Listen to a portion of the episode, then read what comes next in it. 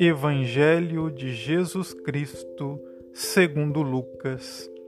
Naquele tempo, Jesus entrou no templo e começou a expulsar os vendedores e disse: Está escrito: Minha casa será casa de oração. No entanto, vós fizestes dela um antro de ladrões. Jesus ensinava todos os dias no templo.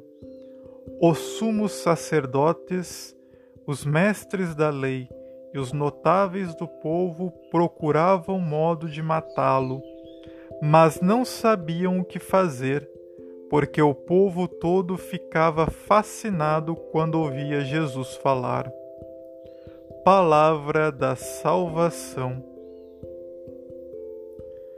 meu irmão e minha irmã, Jesus age com firmeza no Evangelho de hoje.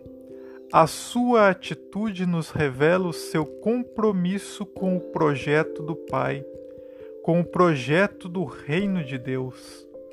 O Senhor nos mostra que devemos ser firmes com o nosso compromisso de sermos discípulos missionários do Evangelho a nossa coragem e fortaleza diante do desafio da missão reside no encontro com Deus através de uma vida de oração autêntica e comprometida com o seu reino.